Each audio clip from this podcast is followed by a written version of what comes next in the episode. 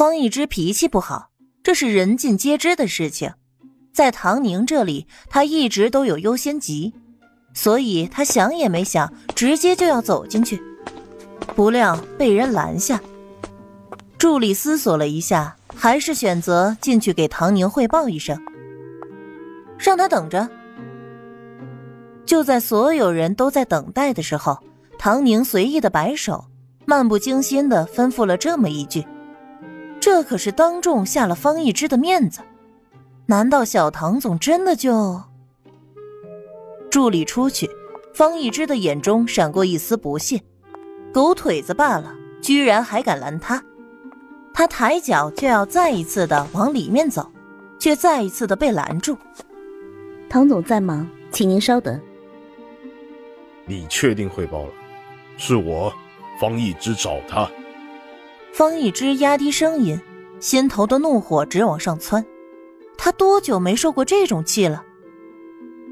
四周都是若有似无在偷窥打量的人，他不能失了身份。助理没再说什么，只是眼神平静的看着方一之，一切尽在不言中。方一之自然明白，他点点头，在脸上挂出一个笑容。是我考虑不周，我还有通告，有些事等唐总忙完再说。是了，他是急昏了头。一听见这个消息，首先想到的就是当面质问唐宁。可是按照以往两人的相处模式来看，哪至于此呢？唐宁搞这些，不外乎就是想让他低头罢了，或者是引起他的注意，向他证明他的能力，一定是这样。想到这儿，方一之的心里莫名的就安定了。脸上的焦躁也消失不见。他回到自己的休息室，拿起手机给唐宁发消息：“所有人都告诉我，热爱的要换新的男主角，挺好的。我一直都说这个角色不适合我，不管是外界的阻力，还是公司内的声音，你的事业是最重要的。哪怕这部电影很有可能让我更进一步，哪怕我能拿影帝，可那有什么重要的？”你在公司里担负责任，能服众才是最重要的。他发完消息，经纪人进来，一看见他这副表情，什么情况？没问题了？经纪人可是听说方一之吃了闭门羹，才赶紧过来看情况。可看这架势，不像啊。方一之满意的瞥了他一眼，轻哼一声。能有什么问题？哼，等着瞧吧。我就知道，一只你出马，肯定没问题的。小唐总什么时候不站在你这边了？你就是想要天上的星星，小唐总也会想方设法给你摘下来。行了，说这些做什么？方一之皱了皱眉，他喜欢这种被特殊对待的优越感。但又讨厌其他人隐晦的看他的眼神。唐宁散了会，看着手机里的那条消息，脸上莫名的浮出了一丝笑意。他甚至瞬间做了一篇阅读理解。所有人都告诉我，热爱的要换新的男主角，意思就是那些平时嫉妒我、诋毁我的同事，都在迫不及待的等着看我笑话，也就是在示弱。挺好的，我一直都说这个角色不适合我，也就是说，我当初不感兴趣，是你亲口说过让我做男主角，我才勉为其难的答应了，这也是他的高姿态。不管外面的阻力还是公司内的声音，你的事业是最重要的，隐晦讨好，再次示弱，哪怕这部电影很有可能让我更进一步，哪怕我能拿影帝。可那有什么重要的？这也是表明，在他的心里，唐宁是最重要的，终极示弱。你在公司里肩负重任，能服众是最重要的。公司里其他的人都是你的对立面，只有我们始终站在一起。表面大度，实则是挑拨。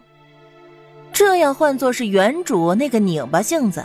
哼你们不让我捧，我就偏要捧给你们看。我不但是要捧他，还要不计成本的把他捧成影帝。按照原来的路数，方一之的确用的不错，但他怎么也不会想到这不是原主。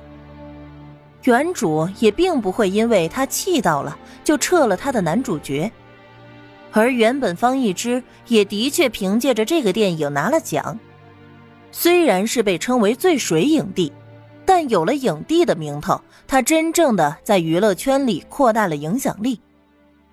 刘助理，方一之在哪儿？唐宁突然就想见见这个绿茶婊到底长什么样了。虽然刘助理没有方一之的行程表，但他最近参与的节目都是比较火的，应该是在电视台录节目。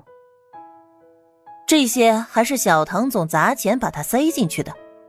刘助理是实在是想不通，方一之怎么会有这么大的魅力，但想到围在电视台门口那些疯狂尖叫的女孩子，应该还是有什么他不明白的魅力吧。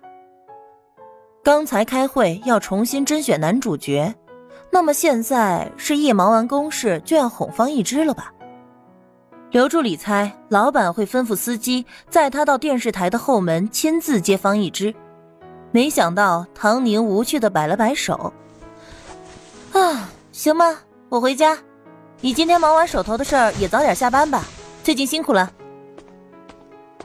嗯，啊，谢谢老板。”刘助理没想到，老板只是提了一下，就再也没理会过了，这很不寻常啊。唐宁自己开车回到唐家，得知消息的唐父也提前下班，一家三口其乐融融的说话吃饭。唐母韩月忍不住揉了揉眼睛，被唐宁发现了。妈妈，你是怎么了？哦，没事儿。我就是想着，咱们家有多久没这么融洽了？韩月的心里头酸酸的，女儿越大，她越不知道该怎么沟通了。明明小的时候，母女两个还亲得很。唐家成起身去抽烟了。你爸是不好意思了。韩月摸了摸女儿的头发，你呀，你都瘦了，你也别怪你爸。老有人在他面前说些阴阳怪气的话，他的面子上也挂不住。不过我们也谈了，只要你高兴，找个什么样的男朋友都行。